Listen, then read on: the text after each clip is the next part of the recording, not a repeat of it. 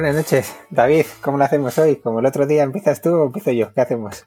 Dale, dale, dale, dale, venga. sí, pues venga. Bueno, pues buenas noches a todos, bienvenidos o buenos días, depende de cuando nos escuchéis. Para nosotros, buenas noches. Eh, bienvenidos a un nuevo episodio de Más que Startups. Este es el número, ¿te acuerdas tú, David? ¿68, 69, algo así? No, tiene que ser 70, el 70, el 70 ya, perdón. 70 ya. Estamos fatal, tío. Tengo que, tenemos que aprender a contar, que ya se nos olvidan las cosas. Sí, sí. Eh, mi nombre es Alberto Molpeceres y, nada, pues aquí está, está David acompañándome como siempre, haciéndonos compañía mutua para que no se enfade. ¿Qué tal, Alberto? Pues sí, sí, sí, haciéndonos compañía mutuamente. Eh, muy bien. Ahora sin tempestivas. Sí, sí, sí, sí. Bueno, yo como no puedo salir de casa y esas cosas, pues tampoco pasa nada, o no se recomienda, así que... ah, bueno, no se recomienda, no se recomienda. Ya, pero yo soy buena persona y me tomo las cosas muy en serio. Bueno, yo, yo hoy, hoy estoy técnicamente confinado. Eh, sí, he tenido ahí un contacto de riesgo. Eh, ayer tuve que ir a hacerme una PCR, eh, salió negativo ya, pero tengo que quedarme todavía unos días en casa hasta hacer una completar desde el día del contacto 10 días y hacerme otra, otra PCR antes para verificar el negativo. O sea que me, quedan cinco días en casa. Bueno, bueno. Pues nada. Que a disfrutarlo. Ya, bueno, una cosa loquísima. Sí, sí, sí. A ver, eh, vamos a empezar con esto. Eh, el tema de los cofres que tenemos con Streamloots ya empieza a, a darnos un poquito de juego, ¿vale? Y, tenemos un par de cosillas para, hacerlo. Lo primero es que yo tengo que saludar a, Chus Naharro, que es Chus Narrolo en, en Twitter, eh, amiga y fan desde, desde hace tiempo, chica majísima. Y nada, Chus, aprovechamos para, para saludarte. Y, y, ya que estamos empezando con esto, pues también vamos a hacerte un poquito de publi ¿vale? Chus tiene una web que se llama redllenando.com en la que básicamente habla de gadgets y proyectos y campañas de crowdfunding para, con todos los gadgets que aparece con el mundo, que hay por el mundo. Y además eso ha derivado en, un email semanal y en un podcast semanal que se llaman Gadgetomail y, y Gadgeto, Gadgetocast. Joder, Chus, ese nombre hay que mejorarlo, ¿eh? que parece que lo hemos escogido nosotros. Y, nada, pues ahí podéis estar al día de todo, de, todo lo que hay, todos los aparatos que van saliendo, las campañas de crowdfunding y demás. Así que, pues nada, Chus, un saludo y muchas gracias por acordarte de nosotros, por comprarnos un cofrecito y, por pasar el rato con nosotros. ¿Y qué más nos falta? Eh, tenemos otra carta que, que ha canjeado eh, Josué García, nuestro DJ de, de Nibimu, Deep Josh, en el que básicamente quiere hacer una pregunta a David y si quieres te la hago yo. Venga, dispara. Vale. Hablamos con él en el programa anterior sobre Nibimu, ¿vale? Ese software para gestión de, de eh, empleados eh, con trabajos en horas raras y básicamente lo que quiere saber es cuándo le puedes presentar para hacer una demo a alguien de recursos humanos de Inditex. Eh, sí, sí, la respuesta es sí. Eh, habrá, que intentarlo, habrá que intentarlo. Bueno, pero, a ver, era, una, era una pregunta, no era una petición. Bueno, eh, bueno la, pregunta es ¿cuándo lo puedes hacer? Cuando, algún día, algún día es. La respuesta es algún día. No, hombre, lo intentaremos. Aparte, el equipo de recursos humanos es, es muy majo. Hay un, una gente súper interesante ahí también y, que aproveche y que les cuente la película a ver si, si hay match, a ver si lo consigue. Que al final el que tiene que vender es él. Yo, yo le hago la intro, pero como no venda él, la lleva clara. Ya, ya, eso, eso está claro. En fin, pues nada, eh, acordaros, eh, barra más que startups, tenéis en nuestra web ahí la forma de entrar, podéis conseguir unos cuantos, comprar unos cofres y conseguir pues regalos muy guays, desde libros, eh, conversaciones con expertos, una cena en Makotos, que yo, vamos, estoy, estoy deseando que toque, le toque a alguien porque podemos ir tú y yo también. La pizzería un, Día, un día tenemos que explicar qué es Makotos, porque yo creo que la gente lo está buscando en Google Maps y tal y no lo está encontrando. Bueno, lo, encontrarán porque David lo puso una vez en Foursquare. Pero un día tenemos que explicar eh, con calma de dónde viene esto y para que la gente entienda el, poder de esa carta, que es muy, muy valiosa. Hombre, hace un par de años nos pasábamos, todos los programas hablábamos un poquito de, de Tomás Serna y su, y su famosa elíptica, pues este año vamos a hacerlo con, con el Makotos. Hasta que salga su carta, vamos a meter ahí un poquito de hype sobre, sobre la cena en Makotos. Muy bien. Vale. Bueno, pues a ver, venga, que últimamente nos enrollamos un montón con esto de las entradas y vamos a hablar un poco con el, con el invitado. ¿A quién tenemos hoy? Bueno, pues eh, tenemos un joven emprendedor, estos eh, emprendedores en serie, ya con su, con su segundo producto, proyecto ya haciendo además mucho ruido, un e-commerce también. Eh, tenía por aquí en las notas y tal lo de joven emprendedor, pero cuando me puse a revisar su currículum, digo, hostia, este chico ha hecho muchas cosas. Igual no es tan joven y de cara parece más joven de lo que es. Pero a ver si nos, a ver si nos saca, a ver si nos saca el, el de dudas. Javi, Javier Esteve, bienvenido. ¿Qué tal? Buenos días, buenas tardes, buenas noches para todos los que en cualquier franja nos estéis escuchando. Para lo que decía. Y sí, joven, pero cada vez menos. confiesa, confiesa. ¿Cuántos años me echáis? venga, venga, mojaros. Eh, yo qué sé, eh, 28.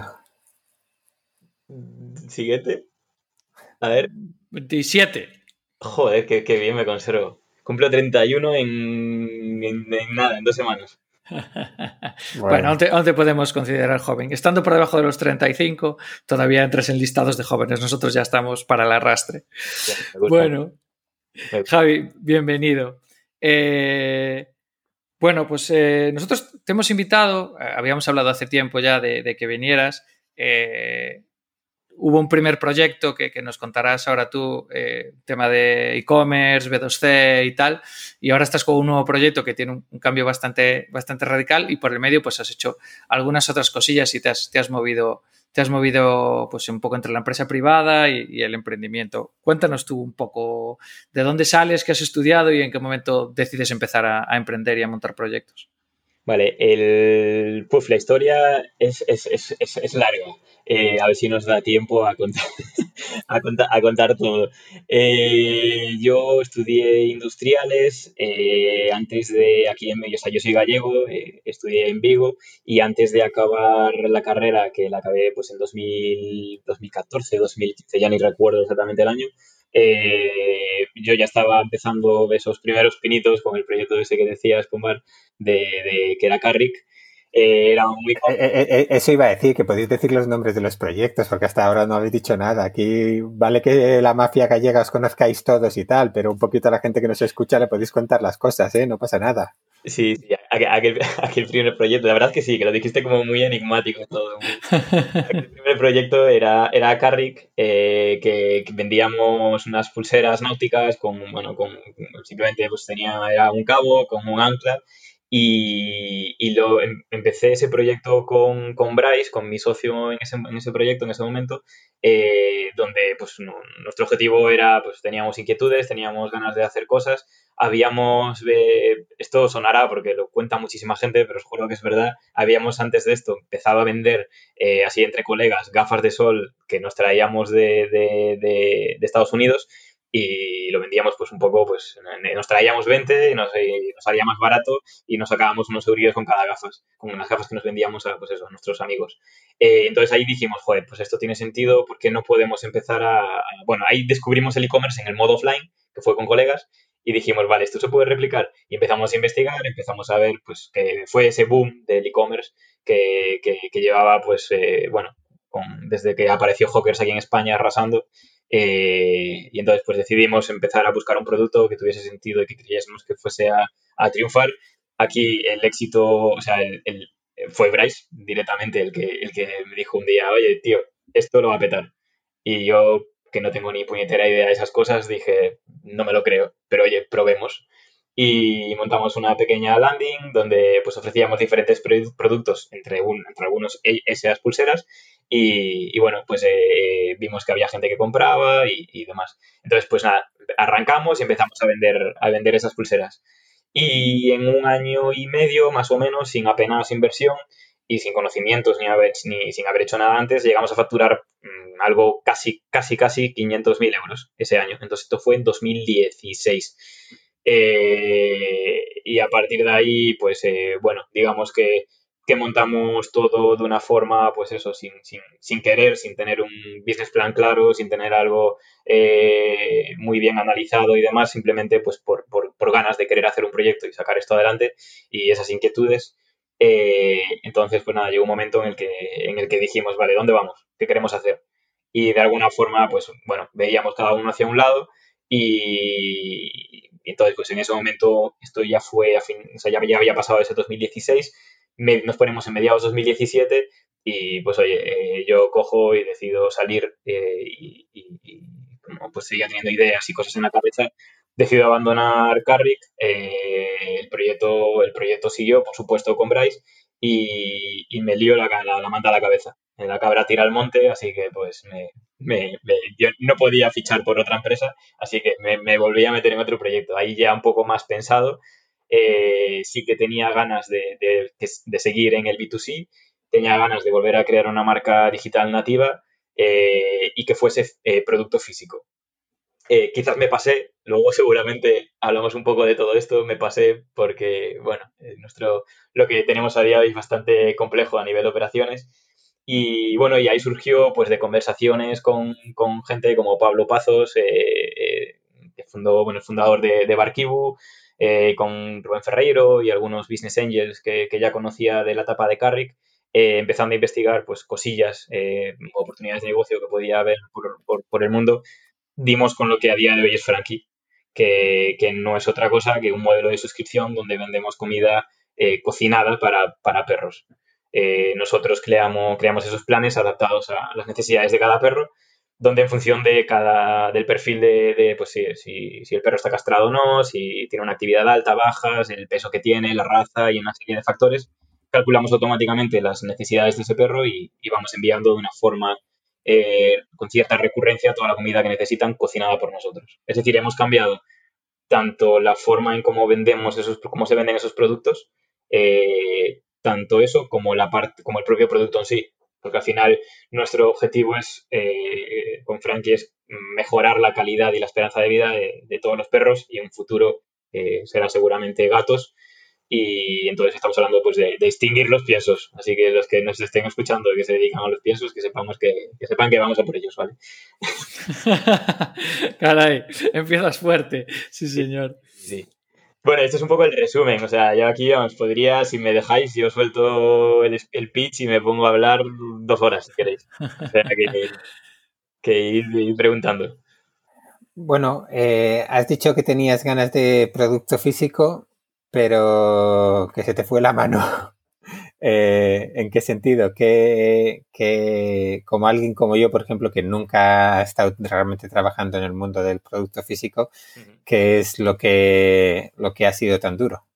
o lo que ha sido más difícil. Sí, aquí hay, aquí hay algo donde, o sea, yo venía de, de, Carrick y por poner en situación, eh, una de las cosas que hicimos muy bien en Carrick, que fue un gran acierto, fue externalizar toda la parte que, que a priori un modelo como el de Carrick no aporta valor, que es eh, pues ensamblar las pulseras, eh, organizar todo lo que son las operaciones de la logística, preparar los envíos, sacar las etiquetas, toda esa parte la teníamos en un, en un tercero que nos daba todo ese soporte, se encargaban de todo. Entonces nosotros, cuál era nuestro core, qué era lo que hacíamos y donde realmente aportábamos valor vendiendo el producto.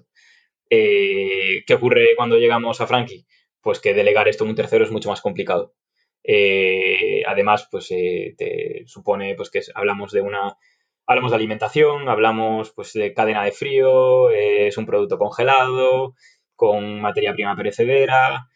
bueno, ves, no tiene nada que ver, es otra fiesta. Entonces, aquí sí que tiene mucho valor tenerlo dentro porque, porque en Frankie vivimos 100% de la calidad de nuestros productos y para en este tipo de producto, para tener controlada la calidad eh, y además de la calidad para poder tener un poco de cintura y poder hacer eh, pruebas, poder hacer, eh, pues sacar nuevas recetas y hacer diferentes, bueno, eso, pues pruebas, necesitas tener las cosas cuanto más dentro mejor, porque fuera es más, todo mucho más rígido y te pierdes el control de cómo se hacen las cosas. Una pulsera es fácil de estandarizar, es un cabo de 1,20 con un nudo X y donde se le pone un ancla y ya está, no tiene más. Aquí pues es más complejo. Entonces, sí que es cierto que, nos hemos peleado mucho hasta ahora y estamos en una fase final. Hasta ahora, pues obviamente no podíamos eh, el día cero que empiezas a vender, no tiene sentido tener una cocina adentro eh, con todas las operaciones y tal, porque no tiene sentido, porque eso cuesta, es una inversión. Eh, entonces ahora estamos acabando todo ese proceso de internalizar todas esas operaciones. Mm. entonces, bueno, cuando, cuando lo acabe ya os contaré qué tal es tener todo dentro. Hasta ahora tenemos la mitad del proceso de producción. Vale, porque desde un punto de vista, ya que lo has mencionado un poquito la cadena de frío y demás, eh, desde un punto de vista sanitario es lo mismo que si estuvieses enviando empanadas y pulpo. Sí, o sea, al, final, a nivel, a nivel cadena de frío, tú debes garantizar que, el producto, si es un producto congelado, que llegue congelado y, que durante el transporte pues no, no, sufra en ese sentido. Eso pasa tanto en animales como, como en humanos. Es cierto que en animales eh, la legislación va un poco por detrás de, como siempre, pues de, todo esto, de, innovaciones en producto y demás, porque al final la realidad es que somos los primeros en España que estamos eh, vendiendo esta categoría de producto de la alimentación cocinada. Es cierto que había, pues hay un producto que eh, se llama BARF, que es alimentación cruda, pero que también es congelada, pero en, este, en concreto de alimentación cocinada somos los primeros. entonces, claro, pues también nos enfrentamos a, esa parte, a que vamos tirando un poco del carro en lo que es el sector. Pero, pero vamos, ya te digo, esto es a nivel sanitario, es como si fuese lo mismo de humanos. O sea, a nivel de exigencias se exigen cosas, sí. Yo, a ver, o sea, todavía no lo he probado, pero vamos, yo tengo una perrilla que, vamos, es la, reina de la casa y, algún día, eh, vamos, esto lo tenemos que probar seguro y además es... Te enviaré, te enviaré, no te preocupes, no te preocupes. Eh, que probar. Eh, es, es, una perra muy perra en, el en todos los sentidos de la palabra. Que además, eso, con la comida es un poco así tiquismiquis y como aquí, pues ya te digo, la tenemos eh, más mimada que mimada y todo. Pero me, me, llama la atención incluso, pues eso, ¿no? Pues a veces también cuando hablas con la gente, cuando dices, oye, pues probar nuevas recetas y demás, eh, no sé, eso, ¿cómo lo hacéis y luego cómo lo seguís para, no sé, porque en su día, por ejemplo, tuvimos aquí a la gente de Witaka, ¿no?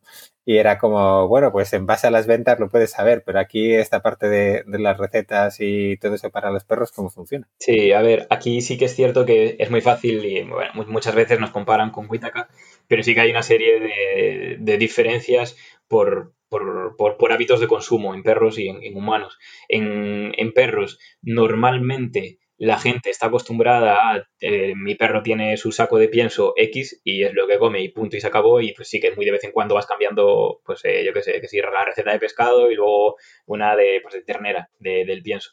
Eh, nosotros lo, que, lo que ofrecemos son una variedad de recetas. A día de hoy es cierto que solo tenemos dos, aspiramos a tener obviamente más, pero no va a ser como Witaka, donde pues cada semana sacan, no sé, me lo invento porque no me sé el dato, imagínate, cada semana sacan 20 nuevas recetas.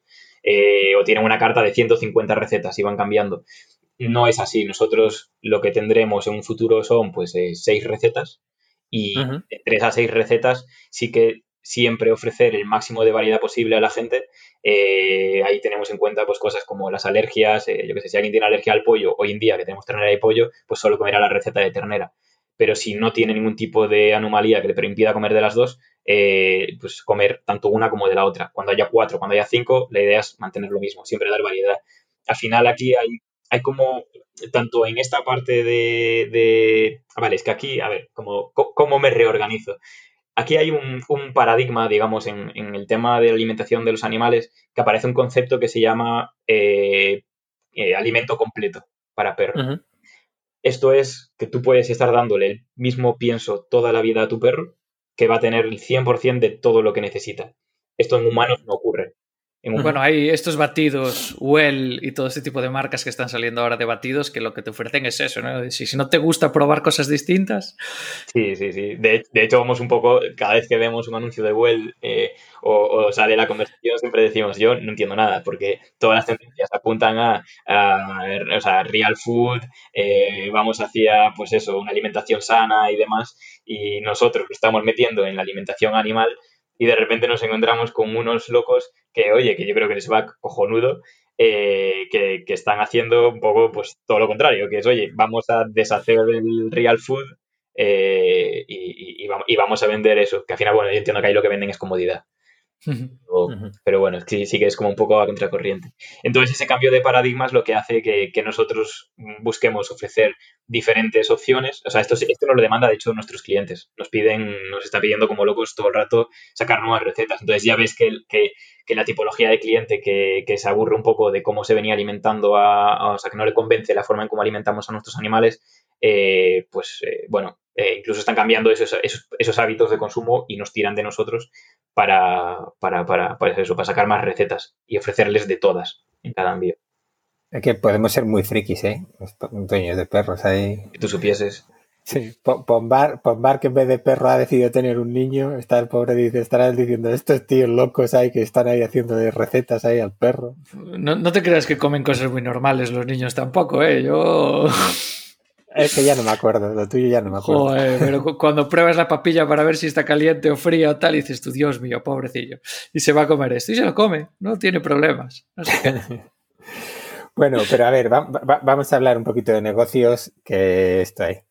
¿Cómo de grande es? O sea, yo cuando me enteré lo grande que es y cómo está creciendo eh, el sector de, los animales, es, impresionante. ¿Cómo, ¿Cómo de grande es esto?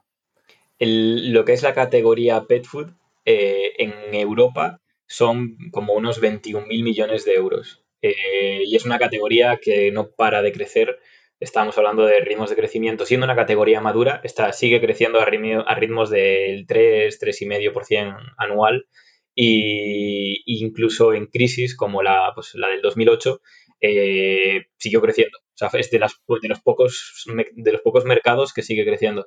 Y aquí además lo interesante es que se están viendo una serie de, tendencias de comportamiento de, usuarios donde el sector se está premiumizando y, estamos viendo pues ese como una especie de boom de humanización y de, pues eso, como lo, en base a, eh, eh, criterios muy parecidos a lo que nosotros estamos ofreciendo, que son pues eso, cosas más, eh, más pues, una alimentación real, eh, a la que estamos acostumbrados, salirse un poco del pienso, de los ultraprocesados y demás. Entonces, eh, no solo el tamaño de mercado es grande y, crece a unos ritmos interesantes a pesar de ser maduro, sino que todas las tendencias están empujando esas categorías premium y, y, eso, y temas pues de humanización. Al final lo que decíamos antes, hablábamos de niños, pues los niños de, de, a partir de una, de una, de, de, una edad hacia, hacia atrás, están siendo ya los perros. Hmm. Son las y, y, eso es así, es inevitable. Entonces, eh, eh, pues ahí, ahí, es donde aparece, donde aparece Frankie. La oportunidad es enorme, la verdad. En Estados Unidos es algo que ya lleva pues desde 2011, 2012 más o menos, empezaron a salir las primeras compañías que hacen pues, eh, lo mismo que estamos haciendo nosotros aquí y, y si están creciendo como locos. Nosotros estamos hablando ya, o sea, para que entendáis un poco el concepto de la oportunidad de negocio, eh, o sea, nosotros llevamos año y medio vendiendo, un poquito más. Eh, pues desde el mes cero, nos han contactado grandes corporates, los de los principales players del mercado, para conocernos, para saber qué queríamos hacer y qué íbamos a hacer. A día de hoy ya hemos hablado con dos de los principales, dos de los tres que se reparten la tarta en este sector y, han sido ellos que han venido a nosotros e interesados en, charlar, con lo cual eso te indica que, que de verdad ellos mismos ya ven que aquí hay una oportunidad interesante.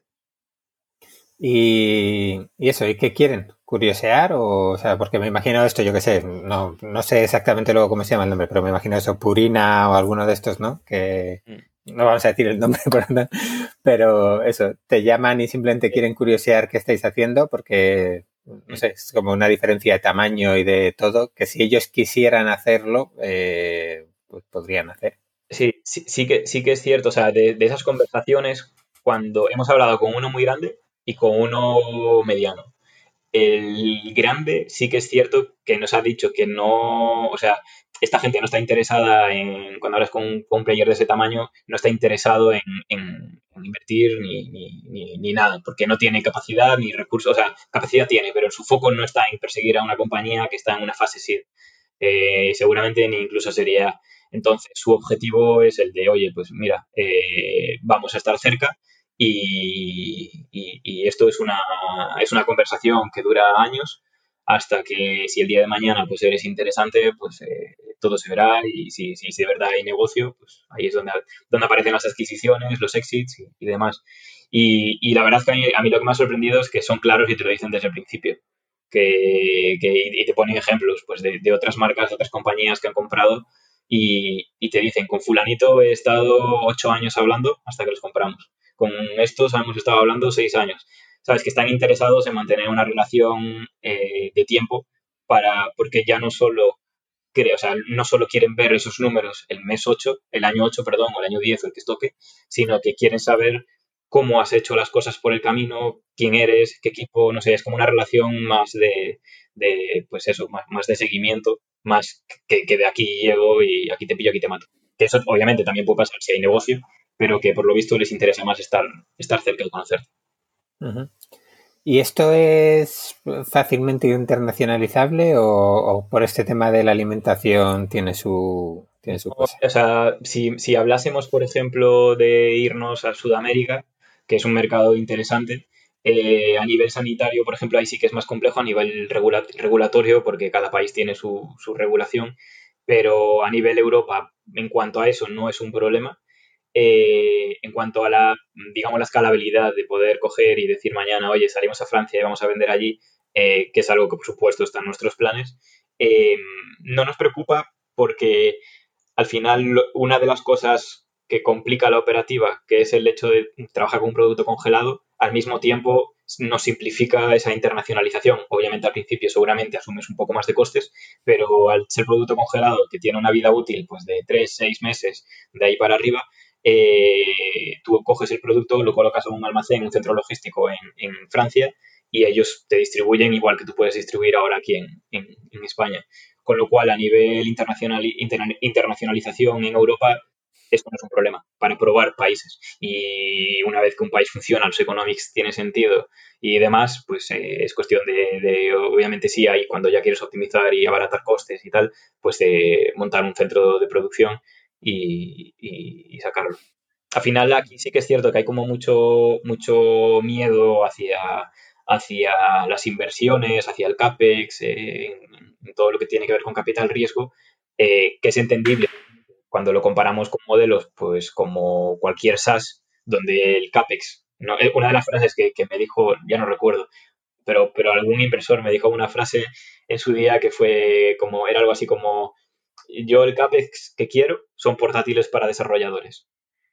Entonces, eh, claro, nosotros tenemos CAPEX, montamos eh, cocina, pero ya si ves, por ejemplo, modelos como el de Witaka, eh, bueno, o cualquier otra empresa, te das cuenta de que el CAPEX es un bien que es amortizable. Obviamente, si yo hago una, una, ronda, cerramos una ronda, pues me invento de 300.000 euros y cojo los 300.000 euros y me monto una cocina, no tiene sentido pero si tú, te, si tú haces una ronda de esos 300.000 euros y lo que haces es vas al banco, te endeudas y te apalancas eh, para montar esa cocina vía X préstamo, leasing o lo que sea, o rentings, eh, te permite ir pagando esa estructura mes a mes durante 6, 8 años o los que hagan falta.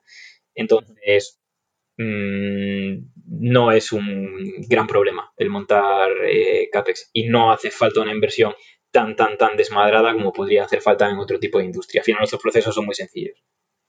Hombre, y además, yo qué sé, vamos, yo a, Andrés de Huitaca pues le conozco un poco y yo ya les conocí cuando ya estaban como en su tercer estado, ¿no? De cocinar en casa, a tener un pequeño obrador, luego tuvieron ahí una lonja en Tetuán, que ya ahí es donde yo les conocí, y ahora pues el, el Ahora tienen el, el pifostio que tienen ahí montado en, pues, bueno, no sé si es Villaverde o no, no sé a qué pertenece, pero vamos, ahí en el, en el sur de Madrid, que, vamos, está, está muy bien. De hecho, fíjate si, si, pues eso, o sea, eso, siempre nos comparan con Huitaca, pues Andrés eh, es uno de nuestros inversores.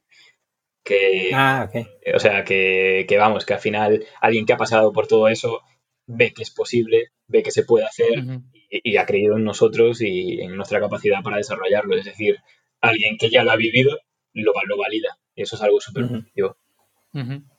Bueno, bueno.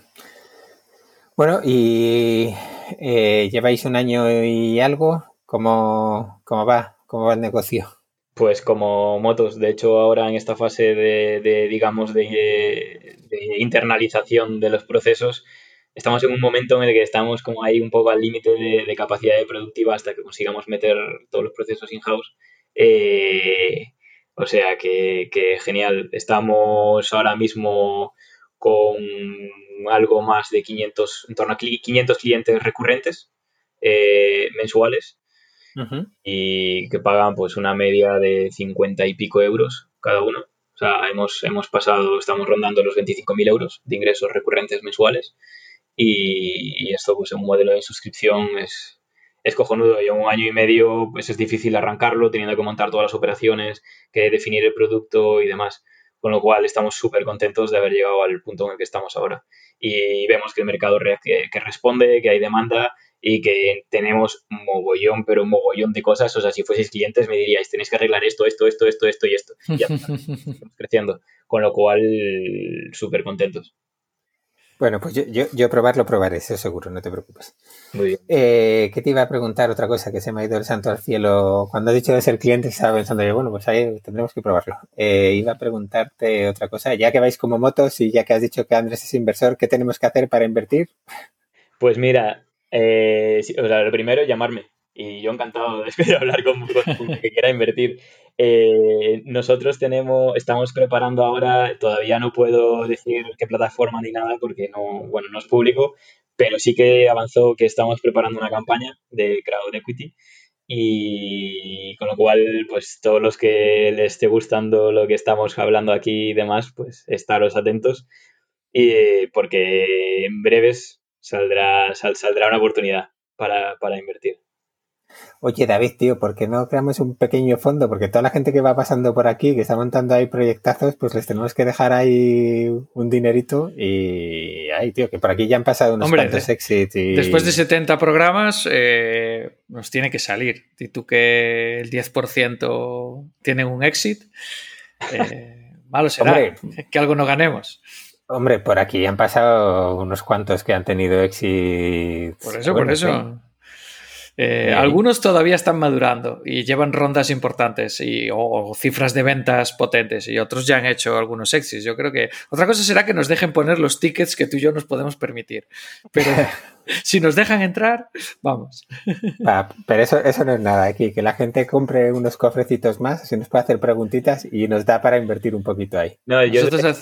Eso es lo que iba a decir, joder, al final seguro que se puede inventar algo donde a través de cofres mm. eh, eh, así te salga la startup random porque creen tanto en vosotros que todos los que pasen por aquí son la leche, pues oye, mira, yo quiero esta pasta y abro un cofre y a qué startup va esta, pum, pues mira.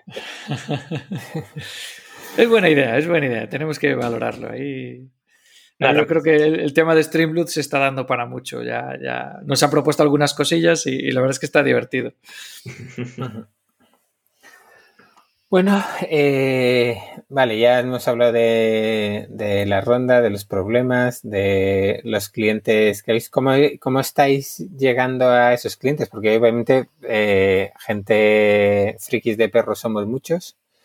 Eh, yo os conocí hace pues más o menos un mes, no, no os tenía ahí muy situados. ¿Qué, qué estáis haciendo para llegar a, toda esta gente que, tenemos perro y nos preocupamos por ahí y tal? Porque vamos, yo vamos, voy a empezar ahí en el paseo del parque, voy a unas octavillas así, si me das con un cupón de referral y así también nos llevamos comisión o... Pues mira, eso, eso, eso nunca lo hemos hecho, pero lo hemos pensado, lo de coger directamente y salir allí, pues hay gente que, que, que contrata eh, vendedores para ir puerta a puerta vendiendo Biblias o lo que sea, pues, pues nosotros vamos a contratar a gente con perro que vaya por la calle y, a, vender. Lo hemos pensado, nunca lo, nunca lo hemos hecho, pero seguramente es buena.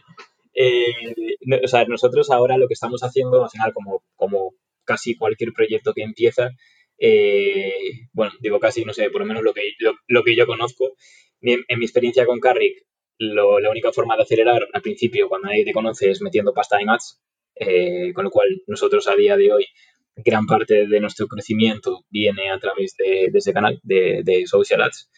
Eh, probamos en su día canales de pago en, o por ejemplo, en búsqueda en, Google AdWords o display en, Google y tal. El de en AdWords no nos funcionó demasiado bien porque, porque bueno, esta es una categoría que estaba empezando, que, que no había demasiada demanda en cuanto pues eso, a búsquedas y tal. Nosotros estamos rompiendo un poco el hielo y, no era demasiado rentable, con lo cual hicimos unas pruebas, lo abandonamos, seguramente volveremos en algún momento, pero hasta ahora sobre todo eso se ha, centrado en Facebook Ads. Y como mi experiencia no me gusta mucho la, la, la o sea, generar excesiva dependencia de los ads, porque al final si, creas, si conviertes tu, tu, tu canal de, de, pago en tu principal canal, el día que eso falle o haya cualquier problema, eh, pues lo vas a sufrir. Entonces sí que desde hace, pues, no sé, desde principios de año, llevamos 10 meses, estamos también trabajando eh, pues, eh, con, nuestro blog, eh, temas de posicionamiento, eh, estamos empezando a, o sea, llevamos tiempo también creando contenido muy chulo en redes sociales eh, para que pues, la gente también hable un poco, hable de nosotros, creando esa marca. Es decir, no solo generar esa dependencia de, de, de pagar por clic, sino que generar un poco, pues eso, que la, que la, marca, que la marca trabaje por ti. Eh, uh -huh. eh, también trabajando mucho con un plan referral que también lanzamos hace unos meses, donde nuestros propios clientes nos, nos, generan, nos generan negocio y, y, la verdad es que funciona bien. No tengo datos porque es algo que tengo pendiente ahí en mis to-dos de, de, de innovación, que se acumulan las cosas y está ahí puesto el, oye, revisar cómo va el tema de los referrals, pero, pero bien, yo creo que va a salir bien. Hombre, yo es que es lo que te iba a decir ahí con 500 recurrentes, eh, aprovechar a esos 500 clientes felices eh, que salen todos los días con el perro, que se paran a hablar con otra gente que tiene el perro mientras los perros juegan y tal y cual. Eh, vamos, no voy a decir eh, meterles un collar de Frankie the King en, en, en, la cajita de comida, ¿no? Claro. Pero a, a, alguna cosa así, porque eh, si les funciona lo que he dicho antes, la gente así es friki como diciendo, oye, que esta cosa mola, échale un ojo y tal. Y, y mira. Además, además, tiene un, tiene algo, tiene un tema que es como muy. Cuando la primera vez que le das de comer Frankie a tu perro, eh, realmente lo normal es que lo flipes. Tú, tu perro, por supuesto, y tú. Porque si te, tenemos gente que decía, no, es que mi perro comía bien el pienso. Pero es que cuando le di Frankie me di cuenta de lo que es comer bien. Yeah. y saltaba de alegría y movía la cola que vamos, se volvía loco. Y luego, aparte de eso, el, eh, sí que es cierto que se perciben cosas, pues como que, puede sonar a que es lo típico que te dicen, pero de verdad ocurre. Que, el pelo de tu perro, pues eh, cambia, brilla más, lo ves, lo ves más saludable. Que, que, el estado anímico de tu perro también cambia, lo ves como más feliz, como, como con más energía. Eh, que bueno, lo de la energía, igual, para, igual hay gente que dice, uff, a mí. Insuficiente. Una esquina igual que un hijo, ¿no? Que, mira, que no me moleste mucho. Pero no, sí, sí, que percibes que, que, a nivel de, pues eso, que tu perro es más feliz y, por, y en consecuencia tú vas a ser más feliz. Entonces, esa relación que se genera y esas emociones que se generan eh, hace que la gente de verdad hable mucho de esto, porque es impactante. Uh -huh. Y, y, y, y, vamos, y, ya no solo el, el, o sea, nosotros no trabajamos en que flipen con el producto, sino que también flipen con el servicio.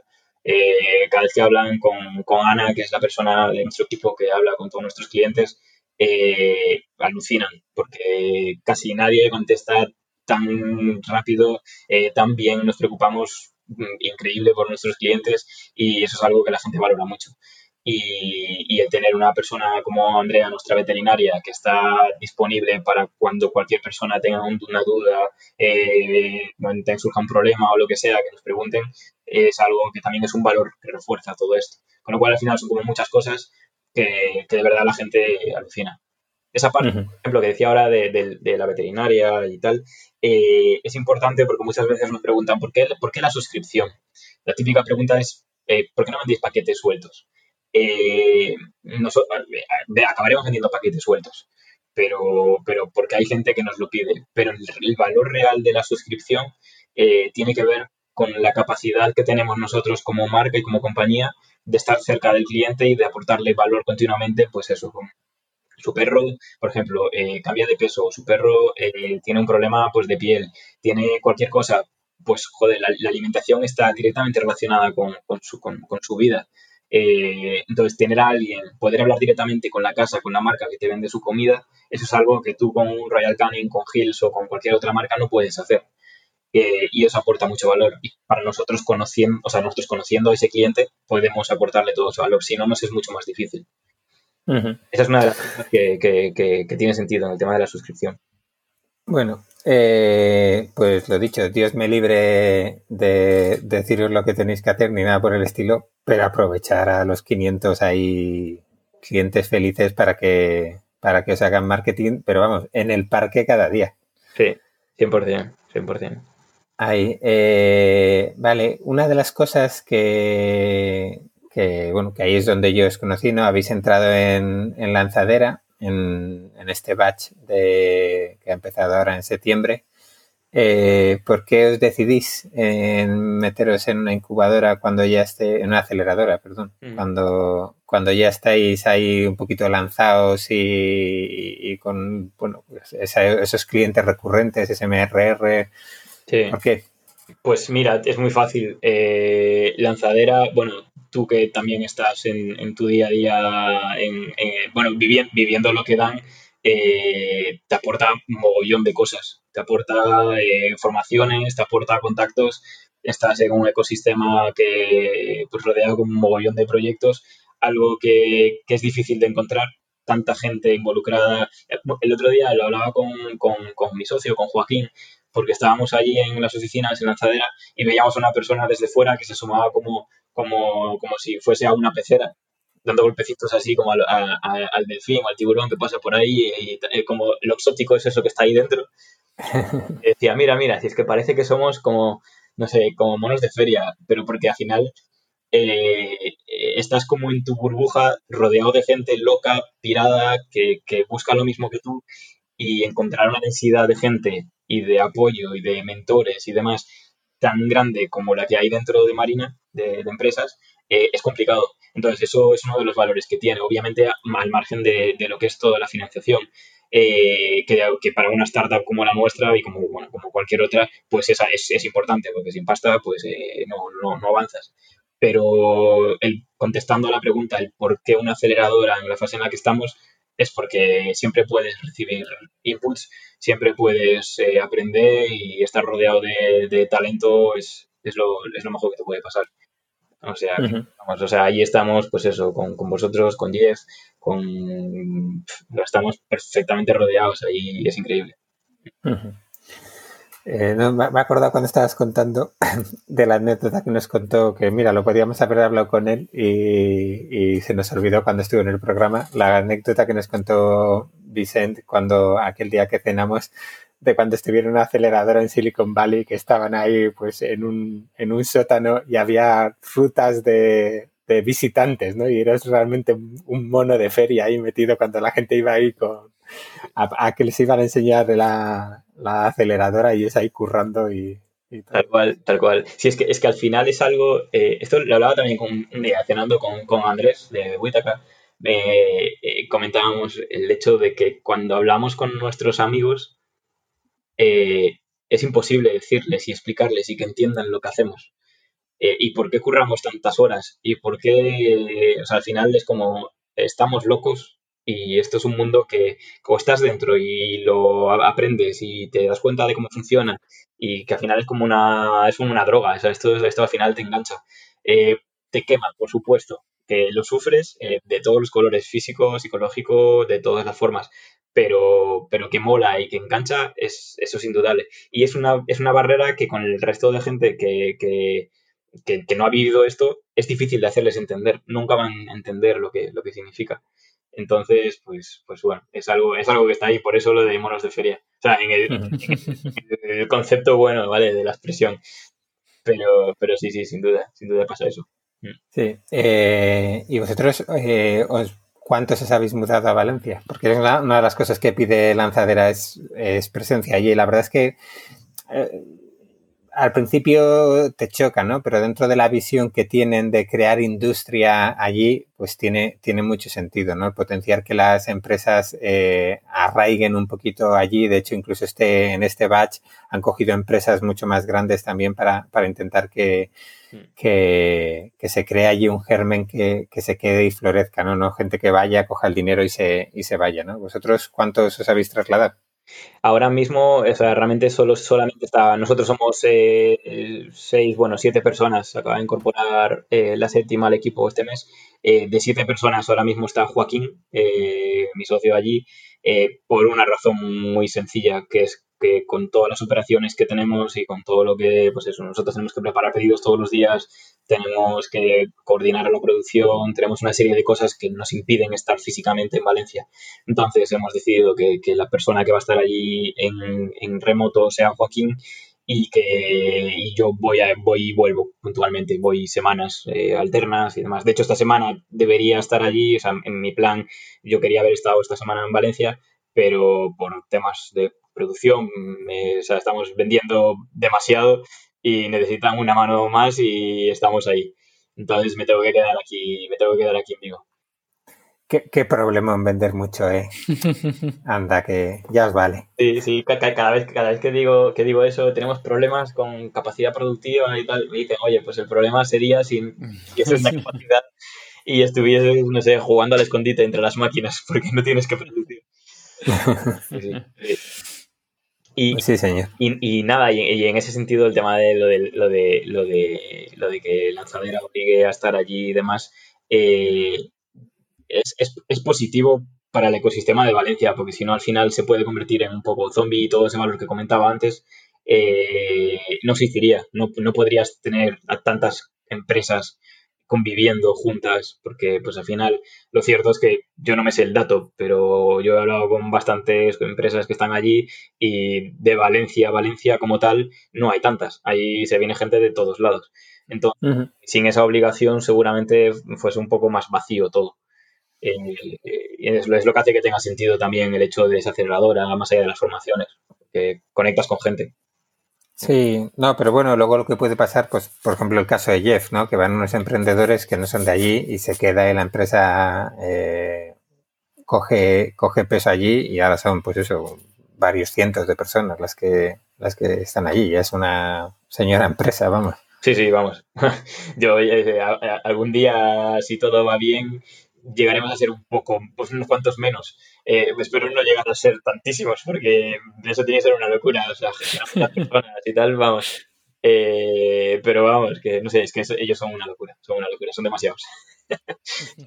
Yo cuando hablo con Eloy y le pregunto, le digo, tío, yo no sé cómo, no me parece de loco tener tanta gente. O sea, te tiene que explotar, todo se va construyendo, al final sí que es cierto que cuando pasas desde fuera lo ves, eh, te asusta. Quien dice eso dice, mm, yo qué sé, pues producir X miles de kilos, eh, vender X miles de euros, la cifra que sea, no sé, en el ámbito que sea, siempre asusta. Pero cuando tú vas construyendo algo poco a poco con el paso de los años, bueno, en su caso no tan poco a poco, pero sí que, vas construyéndolo y vas viendo el recorrido, como que de repente un día has llegado, no sabes cómo, pero estás ahí y lo manejas y estás. También las metas en este caso que se pone el hoy son muy, muy ambiciosas. ¿eh? esos, pocos cientos le saben a poco, con lo cual lo veremos en la cifra de pocos miles, seguro. Sí, sí, sí, sí, sí, sin duda, sin duda. Conociéndole, estoy de acuerdo 100%. Oye, y nos comentabas el tema de esta, esta ronda que vais a sacar ahora. Eh, ¿Cuáles van a ser los próximos pasos? ¿Hacia dónde queréis apuntar con esa ampliación de financiación que vais a hacer? Pues básicamente eh, hay dos objetivos. bueno, tres. El primero, o sea, el, tercero, que acabo de meter ahora en el saco, realmente es el tema de las operaciones, que lo comentaba antes, que no está directamente relacionado con la ronda, porque no va, el dinero no sale de ahí, eh, pero sí que es una de las cosas que tenemos planificadas para los próximos 12 meses. Eh, y los otros dos objetivos son pues reforzarnos en equipo eh, el otro, pues desde empezar a aumentar los presupuestos de marketing, tanto de ads, eh, como explorar nuevos canales y, bueno, en definitiva, pues eh, crecer en, en, en, esos cohorts de captación mensuales. Así que, pues nada, marketing, equipo y luego tenemos ese otro gran objetivo de las operaciones. Que al final, lo, lo, comentaba también, no es solo la capacidad productiva, sino pues que te permita desarrollar producto, que es al final también eso de, lo que vivimos. Si no sacamos más producto y si no, si no ampliamos y vamos cumpliendo esos hitos que nos hemos marcado, es muy complicado que la gente, sobre todo ya no tanto en captación, sino en retención.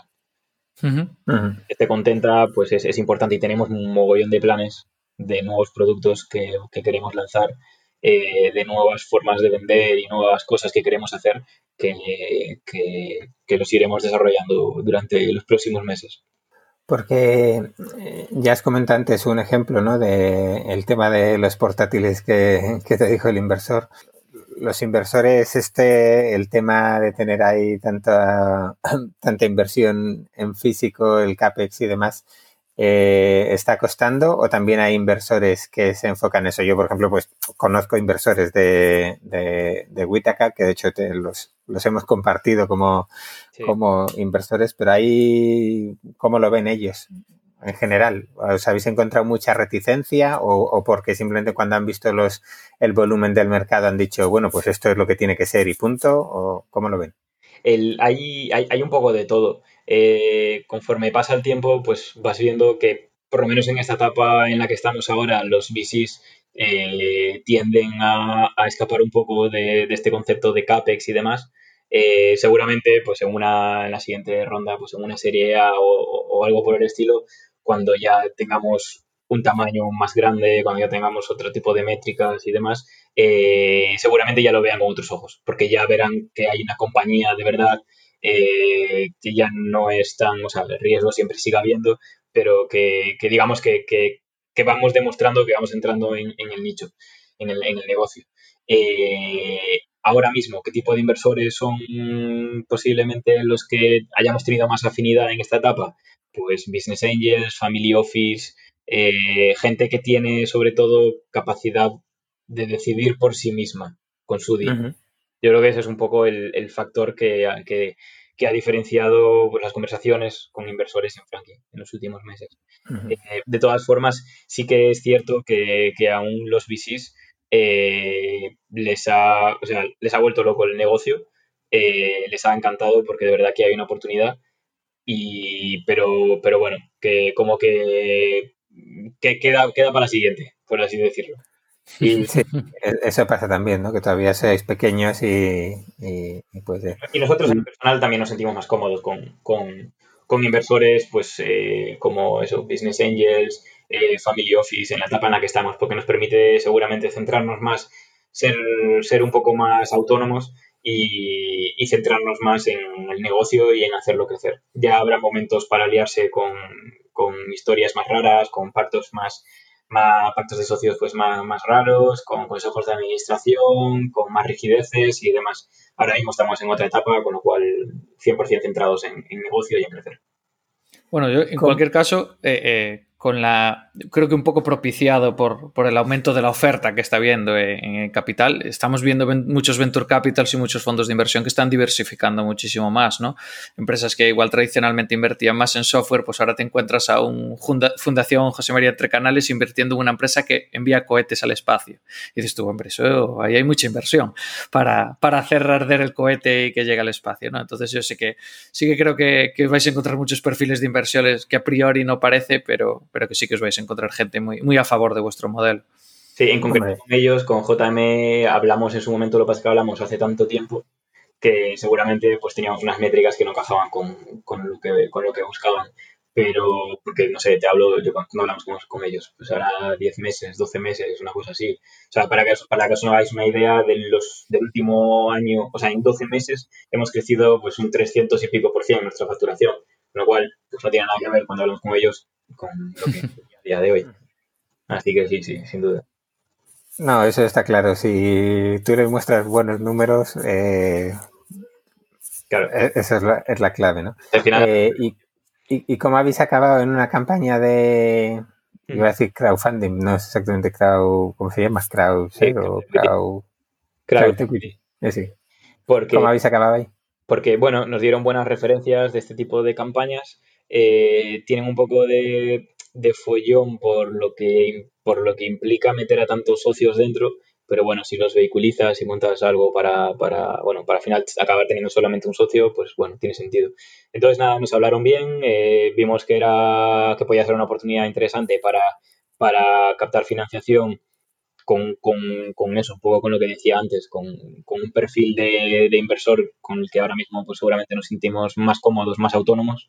Eh, entonces, pues nada, la oportunidad se puso delante y encajaba con el ticket que nos faltaba por cerrar de, de, esta ronda y, y, nada, y al final pues hablando con, con, esta, con esta gente lo, lo cerramos. Estoy eh, no decir el nombre porque no se me puede escapar. No, no, no, no te preocupes. Ya cuando lo publiquemos y tal, ya nos dices la URL y ya, ya lo hacemos. Alberto, eh, le das el número de cuenta y ya te hace la transferencia directamente. No, no, pero, sí que iba a decir, eh, ha habido varias empresas, por ejemplo, pues dentro del mundo fintech, que es en el que, en el que yo me muevo, ¿no? Pues que han hecho, pues yo que sé, Monzo, incluso Binex aquí en España, han hecho una ronda de financiación y luego han hecho una parte eh, de crowd equity mucho, muchas veces eh, enfocada a sus propios clientes, ¿no?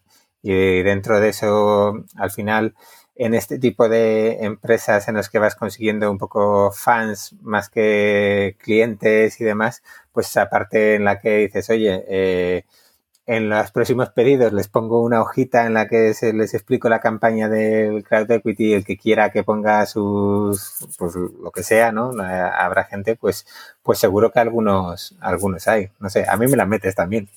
En, nuestro caso, sí que es cierto que típicamente las campañas de, crowd equity, crowdfunding, o bueno, llámale como quieras, eh, al final eh, está ese valor de convertir a tus clientes en inversores pero por lo que, pues, conversaciones, eso, con gente que, hizo ese tipo de campañas, sí que es cierto que si analizábamos su base de datos de clientes con la nuestra, eh, hablábamos, pues, que esta gente tenía una base de datos de clientes, pues, de, no sé, 50.000 clientes, 20.000 clientes, 30.000 clientes, son, es una cantidad muy grande donde es fácil mover a esa masa.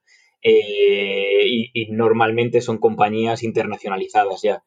Entonces, claro, es, es, es otro tipo de, de campaña. A nosotros nos gustó sobre todo por lo que decía antes y porque además tenemos como un mogollón de gente que, ya hemos ido hablando, pues bueno, que nos conocen durante los últimos meses, que son pues particulares, eh, business angels y un poco de figuras, un poco de todo, y, bastante gente que todavía no, le, no, tienen la oportunidad porque no les hemos dicho nada en firme, pero estoy convencido de que en cuanto saquemos esto eh, se van a apuntar y van a entrar. Entonces es, una forma que también es buena para nosotros para a través de ese vehículo organizarlo y, y, cerrar también una financiación. Porque ¿cuánto dinero estáis queréis levantar ahí, si se puede decir? Eh, máximo, sin contar lo que tenemos cerrado ya nosotros, eh, 180.000 euros. En total estamos eh, empujando, o sea, estamos como objetivo yendo a por una campaña de 400. O sea, una ronda completa de 400. Bueno, pues eh, súper interesante. Ya nos contarás, nos contarás qué tal, qué tal sale. La verdad es que no, no recuerdo que nadie haya pasado por el programa que haya, que haya hecho una campaña así. Así que. la segunda parte. Cuando, cuando lo tengamos hecho, dejamos que pasen otros, por supuesto, y dentro de unos meses os contamos qué tal. Muy bien, muy bien. Eh, David, ¿algo más? No, Esta gente tendrá que, cenar y esas cosas. Muy completo, sí, hombre, tendremos que dejarle que, que, vaya a cenar. Tarde a cenar a cualquier hora. no son formas estas de tratar a la gente. Bueno, bueno. No voy a decir que ha llegado tarde, pero ha llegado tarde. Sí, hemos llegado tarde los tres, cállate. pero él ha llegado el último, entonces eso no se cuenta. normalmente es típico en mí, ¿eh? que conste, porque, bueno, iba, iba a echar excusas y culpas y tal, y, siempre pasan cosas y ando liado y tal, pero no, pero sí, siempre llego tarde y es mi culpa. Me organizo, me organizo mal. En, esta ocasión sí que es cierto que tuvimos un problema en la producción y, fue lo que me retrasó. Sí, sí, sí. Bueno, y pues eso es lo que tiene el mundo real y tener productos reales. Efectivamente, efectivamente. Tiene la parte buena el tema de, las operaciones, que es que es una barrera de entrada. Porque no es fácil montarlo. Nosotros lo montamos con toda la ilusión del mundo porque lo desconocíamos y muchas veces el no tener experiencia es lo que te hace que te lances a la aventura sin tener ni puñetera idea hacia dónde vas. Y, y ahora ya hemos llegado a donde hemos llegado y ya lo tenemos a puntito de caramelo para, tener todo ya dentro y, ser capaces de gestionarlo. Bueno. Bueno, pues eh, Javi, vamos a dejar por aquí esta parte de la entrevista. Ahora es el momento en que dejamos que David se gane la cena y, te haga la...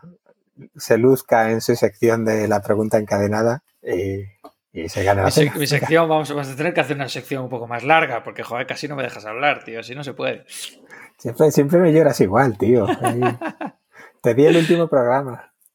Y hasta dentro de un año no me toca otro, por lo menos. Por lo menos. bueno, Javi, ya sabes que, siempre hacemos un poquito este juego ¿no? con, todos los invitados. Eh, el anterior invitado, que fue Josué, CEO de, de Nibimu, eh, dejó una pregunta para ti sin saber que eras tú el que ibas a venir. Tendrás que responderla y además tú tendrás que dejar otra pregunta para el siguiente sin saber eh, quién es nuestro siguiente invitado, que además tendrás que responder también. Cuidado con qué pregunta dejas. Vale. Eh, la pregunta que nos dejó Josué era ¿qué indicador te hace darte cuenta o te hace sentir que tienes que cambiar en lo que estás haciendo o dejar de estar haciendo esa? O sea, el primero que se me viene a la cabeza, sin duda, es mm, nuestro MRR, nuestros ingresos recurrentes. O sea que si eso cae, estamos haciendo algo mal.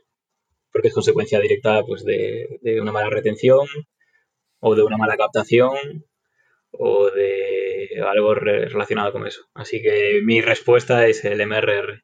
¿Y qué? O sea, ¿ya habéis tenido situaciones estas que de repente el MRR se dé un bofetón así eh, y digas, ¿qué ¿qué ha pasado? Sí, de hecho, de hecho, el. O sea, creo que voy a cambiar la métrica por otra un poco más guay. Eh, el MRR en nuestro caso oscila ya de por sí, o sea, con las mismas suscripciones activas oscila porque tenemos diferentes frecuencias de cobro. Eh, pues hay clientes que pagan cada semana, cada dos semanas, tres semanas, cuatro semanas, seis semanas, ocho semanas, en función del producto que tengan. Entonces, eh, en función de cómo cuadre el mes, oscila. Entonces se puede dar el caso que hay meses mm, bastante bajos donde cuadra mal la cosa y, podría, puede llegar a caer o estancarse el MRR de un mes a otro. Entonces lo voy a cambiar por eh, el Quick Ratio, que el Quick Ratio es una métrica que lo que te hace es comparar eh, en un periodo, por ejemplo, coges los últimos 28, el Quick Ratio de 28 días, tú coges los últimos 28 días y, evalúas cuántos de tus clientes han comprado esos 28 días en comparación con los 28 días anteriores. De esta forma, lo que estás haciendo es ver, eh, o sea, ver si creces. Si, si, si tú estos, estos últimos 28 días has, han, comprado más personas que los, los, anteriores 28 días, o sea, es una, es una división. Son los, los, los, ¿cómo es? Recuperados y clientes nuevos de los últimos 28 días entre los clientes de los últimos, de los anteriores 28. ¿Cómo es esta? Es, un, poco, es un poco lío. Pero bueno, esto, si queréis, lo ponemos en un enlace también después. lo pondremos, lo pondremos. Básicamente lo que te hace es eso, ¿vale? Comparar los últimos 28 días con los 28 anteriores. Y, y, ese ratio es mayor que uno, estás creciendo. Esto lo que te permite es, como es un ratio dinámico, no necesitas cerrar el mes para saber que tu MRR ha caído. Entonces te permite reaccionar y, en el momento en el que de verdad ocurre. Cuando ese ratio pasa, cae de uno, eh, es que estás decreciendo. Entonces es un ratio que va relacionado con el MRR, pero te permite hacerle seguimiento diario. Muy interesante. Bueno, es un poco separar eh, cash flow de facturación, por decirlo de alguna forma, ¿no? Sí, más o menos, sí, exactamente. Y es yéndose a lo puro, que es el número de clientes y cuántos compran. Esto es una métrica que he de decir el autor, bueno, no sé si lo inventaron ellos, pero yo lo conocí por, por eh, Venture City, hablando, con ellos. Muy bien, pues eh, lanza tu pregunta. Puf. Eh, he de decir que no la tenía preparada. Muy mal, muy mal así, ¿eh? Espera, porque tengo que pensar, claro, tengo que pensar que también tengo que responder yo. En, general, muchas veces la gente lo que utiliza es para, lo hace de consultoría y dice, bueno, pues a ver si a una preocupación que tenga ahora, dice, a ver si el siguiente me la responde, ¿no? me da alguna idea. Si te da, sirve eso de algo. Voy a hacer, voy, voy, a hacer, eh, voy a hacer la siguiente pregunta. ¿En qué punto crees, porque esto es difícil, ¿en qué punto crees que vas a alcanzar el break-even? Y esta es la típica pregunta que es jodida, porque en mi opinión cuando lo alcanzas te vas otra vez, porque si estás creciendo eh, siempre vas a tener una sobreinversión eh, en estructura. En nuestro caso, eh, yo creo que durante el año 2022 lo alcanzaremos por, bueno, por objetivos de márgenes brutos que tenemos, objetivos de facturación, ingresos y estructura planificada. pero es cierto que después, cuando a medida que sigamos creciendo, vamos a volver a, a, desajustar ese break-even. Y una pregunta que yo siempre me hago, en general con cualquier proyecto, porque, porque siempre me ha chocado esa pregunta de en qué punto ganas dinero. Que obviamente las empresas pues tienen que ganar dinero y si ganas dinero mejor y si sigues creciendo y ganando, o sea, si, creces muy rápido y ganas dinero, mejor todavía, porque no necesitarás inversión. pero, pero, siempre me, ha chocado tanto que sea la una pregunta típica en, mundo startup cuando se supone que lo que defienden muchos de los inversores, aunque luego hablen de, eficiencia, eh, es que, te gastes su dinero en, lo que has dicho, que es en crecer a muerte y, en tirar por adelante. No sé, a mí siempre me... No sé cómo veis vosotros esto, igual me estoy enterrando, pero a mí siempre me ha parecido una pregunta un poco tricky y un poco extraña a la vez. Hombre, tienes bastante razón, sobre todo muchas veces en el horizonte temporal del que, del que hablamos, ¿no? O sea, aquí en la mayoría de las empresas, eh, de las startups, ah, y más de las que hablamos nosotros, ¿no? Hay ese punto en el que todavía estás en un punto de crecimiento que no tienes esa parte en la que, oye, tengo estos ingresos, los voy a invertir o voy a tener otro tipo de, otro tipo de planificación. Entonces sí que es cierto que en ese sentido, eh, en nuestro modelo de empresas y en los primeros, yo qué sé, eh, N años, ¿no? sobre todo si, si requieres inversión, eh, es muy difícil llegar a, a, ese punto y mantenerlo, ¿no? no claro, sobre, sobre todo el hecho de mantenerlo, porque muchas veces parece que cuando preguntas que cuando alcanzas el break-even es como a partir de qué punto ya vas a ser siempre, vas a generar EBITDA al final de año. Y, sí. Y no casa a, partir de qué punto no vas a crecer más, ¿no? Y, hombre, si tienes eso, mucho beneficio, pues puedes tener ahí ese, ese colchón para invertir y demás. Pero, pero el tipo de empresas que somos, nunca vas a tener la pausa para tener ahí caja. Siempre hay, oye, siempre, mientras hay rango de crecimiento, mientras hay opción de crecimiento, internacionalización, no sé qué, siempre estás como en esa carrera de, de, buscar más, ¿no? Pues lo que tú has dicho, pues de repente, aunque dominases Europa, pues ya te van a pedir, no, y ahora vamos a la TAM, y ahora vamos a TAM, ¿no? Y es un poco una carrera en la que, la que sí que es cierto que es complicada, o sea, es un recorrido muy largo, muy largo como para, para llegar ahí. Bueno, pues... Sobre todo en las etapas iniciales, ¿no? De, de una compañía. Porque sí, sí, sí. más adelante, pues eso, cuando llevas ya ocho años o los años que sean, pues obviamente llega un momento en el que tienes que ser eficiente, tienes que ser rentable y tienes que buscar otro tipo de objetivos. Pero preguntar cuándo alcanzas el break-even en el año uno o dos de una empresa es como un poco, pues oye, no sé, igual la pregunta es cuánto vas a crecer los últimos cuatro años, a qué ritmo, no eso. Mm. Entonces, era simplemente eso. Bueno, pues vale, la dejamos ahí para el siguiente, a ver qué, a qué piensa él. Lo siento por el siguiente. es, buena, es buena. Hay que hacer pensar a la gente, hay que ser un poquito malo con estas cosas. Bueno, bueno eh, pues yo creo que con esto podemos llegar al final. Podemos recordar a la gente eh, que nos siga en redes sociales, que sea bueno, que se apunte a la newsletter que David sigue sin enviar. Eh, no sé, que compre algún cofrecito para hacernos felices a todos, que nos da la oportunidad de, de hablar con ellos, de saludarles. Eh, ¿Qué más, David? ¿Qué más les tenemos que invitar? Siempre nos echaban la bronca que lo hacemos un poco de marketing. A ver qué. qué compartir un poco, compartir un poco en redes sociales también, que nos estamos esforzando en contar cositas, en compartir contenido y tal. Y, hay gente que siempre, que son muy fans y siempre interactúan, pero sabemos que hay mucha gente que nos lee y no interactúa, por lo menos que, le den un like para que sepamos que siguen ahí. Que hagamos un cuponcito con más que startups para Frankie.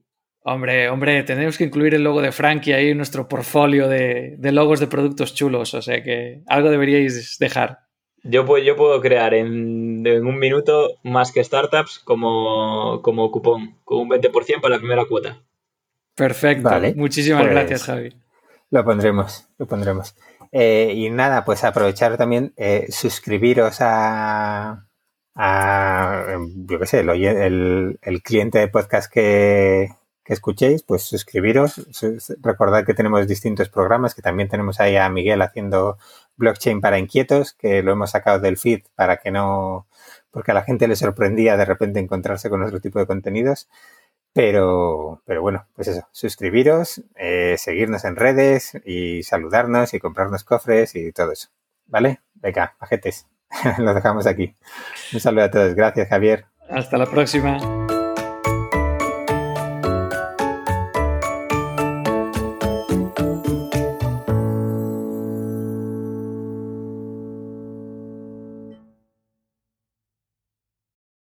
Sí, eh...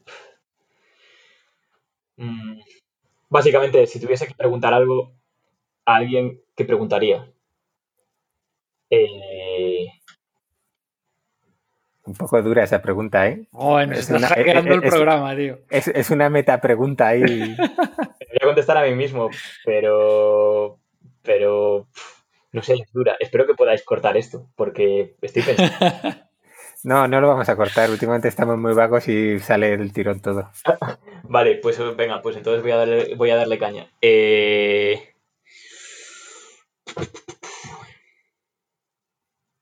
Uf. Qué presión. Demasiada presión, ¿eh? ¿eh? Lo vais a tener que cortar, os aviso. Eh... Mm. Ahora ya sí cortamos.